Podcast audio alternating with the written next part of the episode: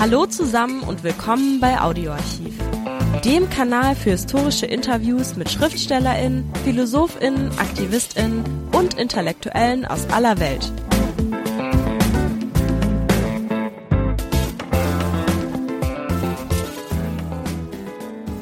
Hallo. Als uns die Nachricht vom Tod Mustafa Mahers erreichte, suchten wir umsonst nach Nachrufen. Allein die Deutsche Welle, der öffentlich-rechtliche deutsche Auslandsrundfunk, veröffentlichte 2021 einen eben solchen auf Arabisch. Wer aber war dieser ägyptische Intellektuelle Mustafa Maher, den so niemand öffentlich wahrnahm? Geboren wurde Mustafa Maher 1936 in Kairo, er entstammte jener kleinen, aber weltoffenen Bildungselite seines Landes und lernte, wie selbstverständlich, Französisch und Englisch, genauso wie Teile des Koran auswendig und begeisterte sich für klassische arabische Literatur. Später dann studierte Maher an der Dar al-Ulum der Pädagogischen Hochschule in Kairo. Doch Lehrer zu werden reichte ihm nicht. 1955 begann er Deutsch zu lernen, ging in die Bundesrepublik und studierte unter anderem Germanistik in Köln. Promoviert begann er gleichzeitig deutsche Literatur ins Arabische zu übersetzen. Und er war ungemein fleißig. Neben Klassikern übersetzte Mustafa Maher im Laufe von über 50 Jahren Dürrenmatt, Frisch, Handke, Elfriede Jelinek, Martin Walser und zahlreiche andere Autoren. Aber immer war es jene stille Tätigkeit zu übersetzen, in einer Zeit, in der es keine digitalen Programme gab, die einem die Arbeit erleichtern. Das ging ohne ein großes Maß an Idealismus nicht. Mustafa Maher wollte Brücken bauen, Verständnis für die andere, die deutsche Kultur schaffen. Er wusste es, eine undankbare Aufgabe, denn in der arabischen Welt hatte und hat die deutsche Literatur kaum Leser, weil viele Autoren auch kaum jemals den Weg in die arabische Welt fanden und finden. So saß Mustafa Ma im arabischen und im deutschen Literaturbetrieb in der zweiten Reihe. Das Gespräch mit Mustafa Maher wurde 1998 in Kairo aufgezeichnet. Viel Spaß. Sie äh, sind der führende Übersetzer deutscher Literatur ins Arabische, hier in Ägypten auf jeden Fall. Welche Probleme, besonderen Probleme ergeben sich denn, wenn man deutsche Literatur ins Arabische übersetzen will? Ich glaube, die meisten äh, Probleme lassen sich resümieren und äh, auf äh, einen wichtigen Nenner bringen. Wir finden ja hier keine Verleger, die sich dafür interessieren. Früher gab es staatliche Verlage, die, wie es dann und damals dann und dann und hieß, Bücher veröffentlichten, wie man auch dann und Brot dann und herstellte. Inzwischen äh, gibt es jetzt eine ganz andere Konzeption und das ist die Konzeption von der Marktwirtschaft. Das heißt also der äh, Verleger, der Übersetzungen dann veröffentlicht, muss daran verdienen. Und das ist bei der deutschen Literatur, die übersetzt wird, natürlich nicht der Fall, weil es sehr wenige Leser gibt von deutscher Literatur in der arabischen Sprache, oder? Das kann man sagen, weil man so im Allgemeinen sehr wenig dann und Leser äh, oder verhältnismäßig wenig Leser dann und finden äh, kann für übersetzte Literatur überhaupt. Und wenn es sich um äh, übersetzte deutsche Literatur handelt, da ist die Anzahl der Leser erheblich weniger als etwa Leser der französischen oder englischen Literatur. Ich möchte nochmal auf den Punkt der Übersetzung zurückkommen. Herr Maher, welche sprachlichen Probleme gibt es bei der Übersetzung von deutscher Literatur ins Arabische? Vielleicht können Sie da ein, zwei Beispiele nennen. Wie meinen Sie dann sprachliche Probleme? Wenn man die arabische Literatur ins Deutsche übersetzt, ergeben sich häufig Schwierigkeiten, ja. wie man bestimmte Begriffe übersetzt. Ja.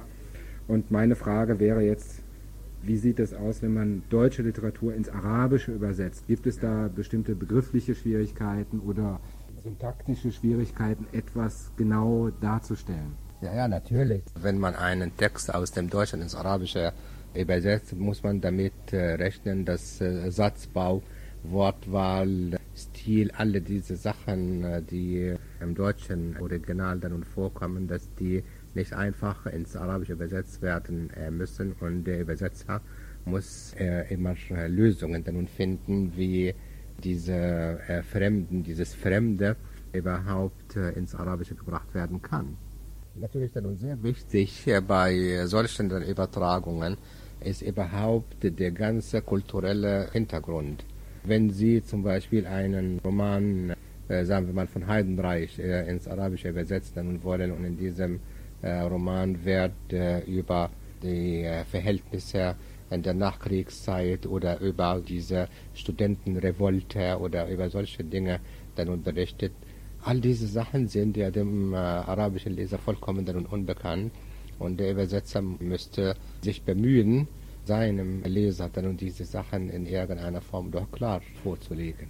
Wie machen Sie das? Also wenn man arabische Literatur ins Deutsche übersetzt, wird das teilweise mit Anmerkungen gemacht, wenn ganz bestimmte spezielle Dinge, die im arabischen, ägyptischen Leben ganz normal sind, die jeder versteht, in Deutschland niemand kennt. Übersetzt wird eine Anmerkung gemacht, eine Fußnote oder es wird am Ende nochmal eine Erläuterung gegeben. Machen Sie das genauso mit dem deutschen Text? Ja, also das ist dann sehr wichtig, dass man zu all diesen äh, Hilfsmethoden dann zurückgreift.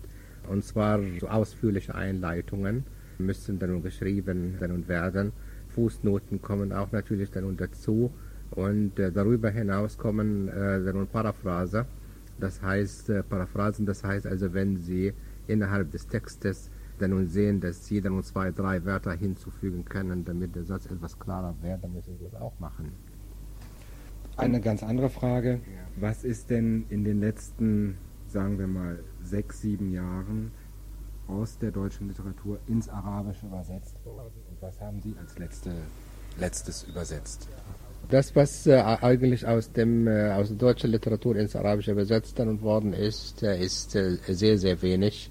Ich kann äh, mich da nur so erinnern. Also ich selbst zum Beispiel habe dann praktisch aufgehört, aus äh, dem Deutschen ins Arabische zu übersetzen, weil die Probleme mit den deutschen Stellen, die für die Übersetzungen zuständig sind, nach meinem Dafürhalten sehr hemmend dann nun wirken und ich könnte dann nun lieber aus dem Französischen übersetzen als aus dem Deutschen, wo ich dann nun mich dann nun hinterher äh, mit solchen dann nun Stellen dann noch äh, so abquälen dann nun muss.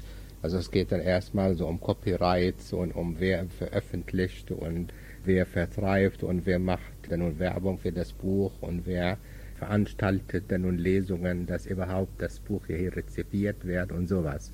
Ich habe absichtlich das Beispiel der Franzosen genannt, weil ich mit den, mit den Franzosen seit etwa zehn Jahren dann zusammenarbeite bei ihrem Programm und das, was sie machen, ist ja optimal. Und ich habe oft gesagt, dass die Deutschen dann bei den Franzosen in die Schule gehen müssten und lernen von ihnen, wie sie das machen. Können Sie den Hörern vielleicht nochmal erklären, was denn der Unterschied ist zwischen der Arbeitsweise der Franzosen hier in Kairo und der Arbeitsweise der Deutschen?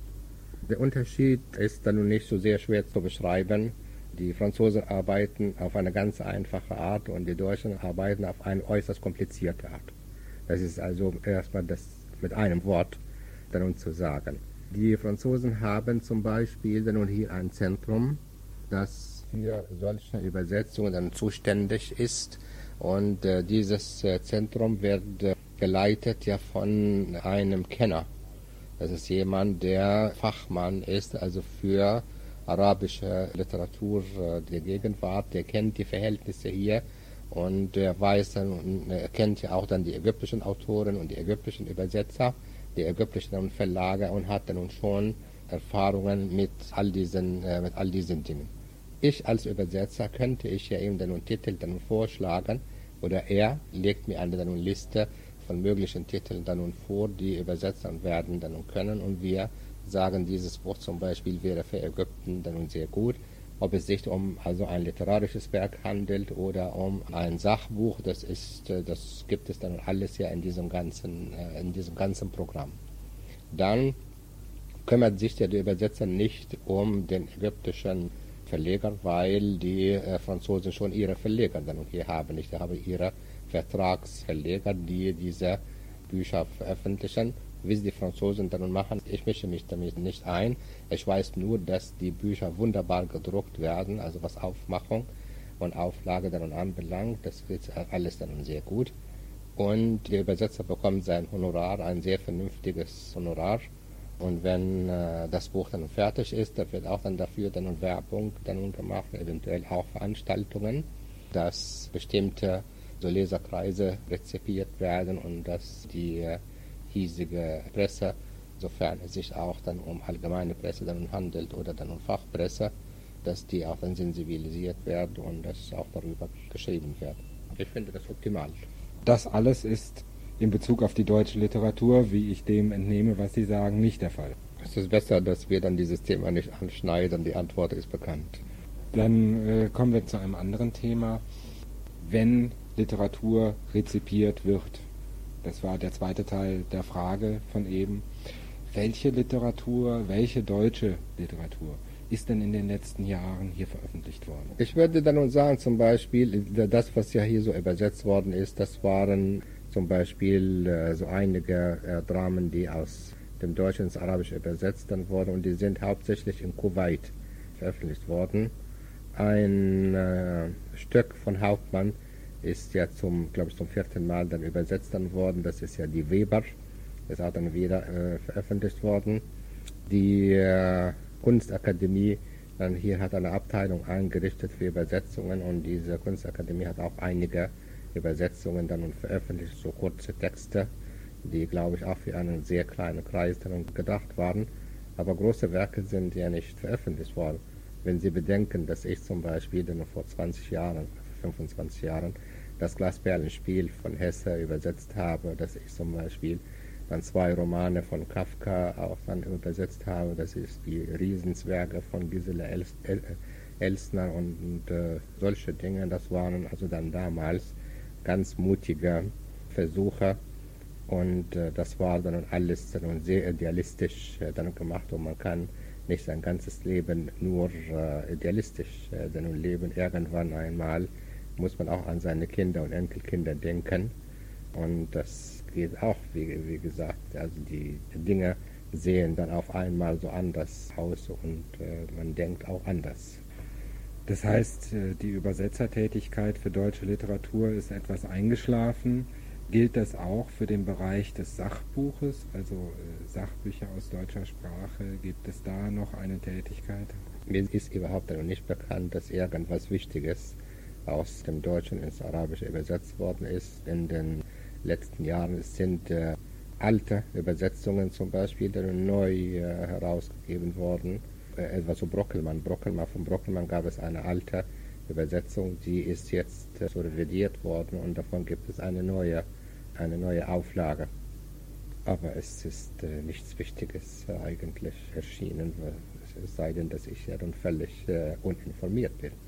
Welche deutschen Autoren oder Stücke, ich entnehme dem, dass doch einige Theaterstücke, wenn Sie Gerhard Hauptmann die Weber erwähnen, doch eine sehr große Resonanz haben hier in Ägypten. Gibt es da noch andere Autoren oder Romane von Autoren, die in Ägypten eine große Resonanz haben innerhalb der literarischen Zirkel? Ich meine, das, was so damals übersetzt worden ist, das ist sehr gut empfangen worden. Und wenn Sie zum Beispiel unsere jetzigen äh, so lebenden Autoren dann fragen, etwas von Allah oder Ibrahim Abdelmegid oder wie die äh, alle, da werden Sie sehen, dass Sie zum Beispiel das Glasperlenspiel gelesen haben, dass Sie dann auch gern Kafka dann gelesen haben. Also all diese Werke waren für diese Autoren wirklich von großer Bedeutung. Und ich habe dann damals dafür plädiert, dass wir die wichtigen, naja, ich meine wichtig, das ist ja immer so relativ, dass wir repräsentative Romane, Kurzgeschichten und äh, so eine, eine, so eine richtige Auswahl von der modernen deutschen Literatur dann veröffentlichen. Also warum ist zum Beispiel Günter Grass nicht übersetzt worden? Denken Sie dann also so einen wichtigen Aufruf. Von Heinrich Böll, was ist ja von Heinrich Böll ins Arabische übersetzt worden? Dann höchstens ein paar Kurzgeschichten. Also all diese wichtigen Autoren sind in Ägypten nicht bekannt. Und ich, das ist eine Schande. Ich sage, Sie wirklich also eine Liste dann machen von den wichtigen Autoren in Deutschland von diesen wichtigen Autoren ist kaum etwas dann ins Arabische übersetzt worden. Und wenn, dann eben ein paar kurze Texte oder so Auszüge aus irgendwelchen Werken, die in Anthologien oder sowas dann erschienen sind oder in Zeitungen.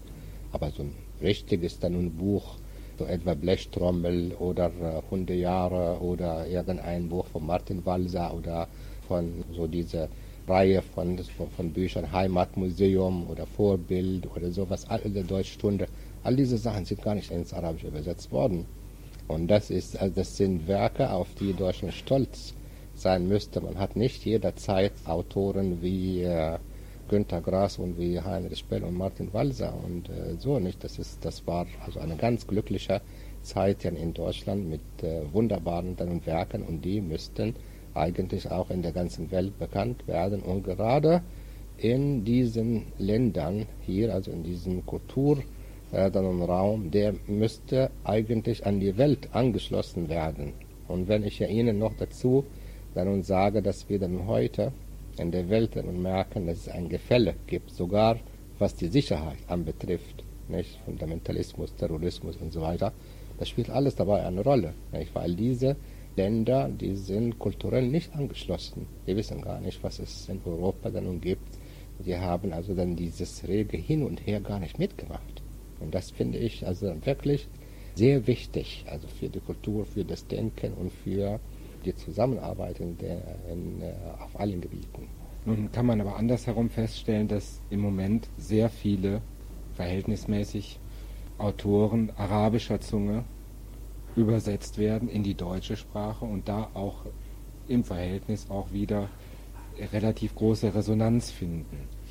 Und trotzdem ist diese Schwelle des Kulturaustausches zwischen Ägypten oder der arabischen Welt auf der einen Seite und Deutschland auf der anderen Seite sehr groß geworden.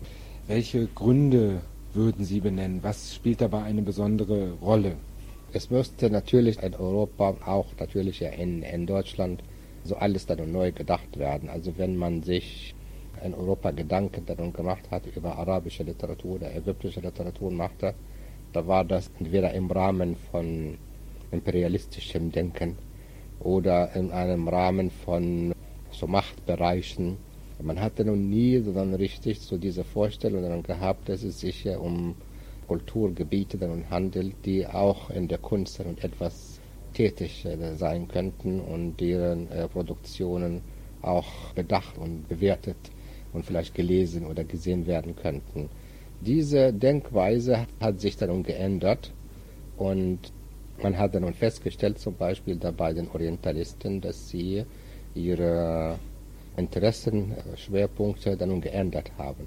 Also anstatt dass sie sich dann nur mit älterer Literatur dann befasst haben, haben sie sich ja auch mit moderner Literatur befasst. Das hat auch so ein grünes Licht dann gegeben für auch andere Leute, so junge Menschen, die auch Orientalistik studiert haben, die haben auch dann übersetzt.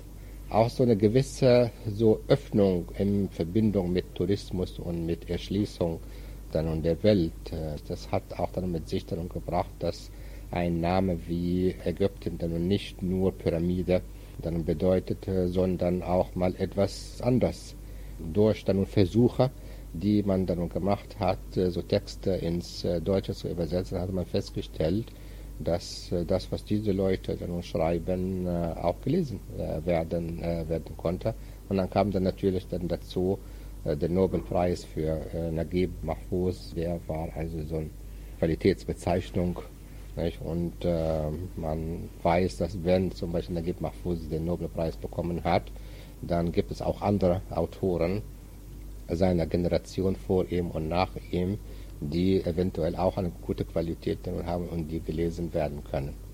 Nun muss das ja alles natürlich im Rahmen der Marktwirtschaft dann irgendwie verkauft werden. Man kann von einem Verlag dann in Deutschland nicht verlangen, dass dann sehr viele dann Werke auf einmal übersetzt werden, die nicht äh, irgendwie ihre Käufer finden.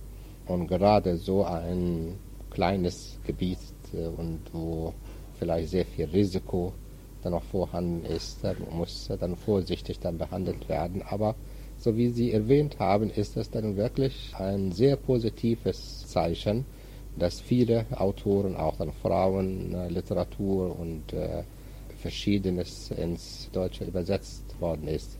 Ich finde es trotzdem sehr schade, dass dieser Austausch auch wieder scheinbar einseitig ist. dass es also keinen Austausch gibt von deutscher Literatur, die hier in Ägypten rezipiert wird. Hat das vielleicht auch die Gründe, dass es in Ägypten eine Veränderung gegeben hat seit den 60er Jahren, die Öffnungspolitik in den 70er Jahren und auch die marktwirtschaftlichen Prinzipien als ein Punkt und als zweites vielleicht noch, dass Leserschichten weggebrochen sind durch den Einfluss der religiösen Literatur, finanziert von Saudi-Arabien? Ja, das, was Sie damit sagen, das stimmt dann alles. Äh, und zwar, es musste dann alles dann umstrukturiert werden. Also wir haben ja hier so verschiedene Phasen dann durchgemacht. Zum Beispiel so die Zeit, in der die Kultur so dirigiert äh, dann wurde. Und der, der Staat also dann sorgte für das Buch, wie der Staat äh, für das Brot sorgte, hieß es dann und damals. Natürlich, als das bedeutete, dass man natürlich dann sehr viel Brecht und äh, was weiß ich dann alles dann übersetzt habe, also von den befreundeten Ländern. Man konnte auch dann so ein bisschen auch dann von äh, allgemeiner Literatur deutscher Sprache dann nun hineinbringen, damit das dann nicht irgendwie so einseitig dann aussah. Das war natürlich, die Produktion war dann nun sehr wenig, aber man konnte vielleicht dann so in so 20, 30 dann und Werke dann veröffentlicht, also sagen wir mal ein Buch pro Jahr. Das hat es äh, dann nun gegeben. Als dann aber dann festgestellt wurde, dass äh, die ägyptische Kasse dann vollkommen dann leer war und da musste dann alles dann wieder neu gedacht werden, Öffnungspolitik, Marktwirtschaft, Anschluss an die freie Welt und sowas. Das brauchte dann alles natürlich dann neue Strukturen.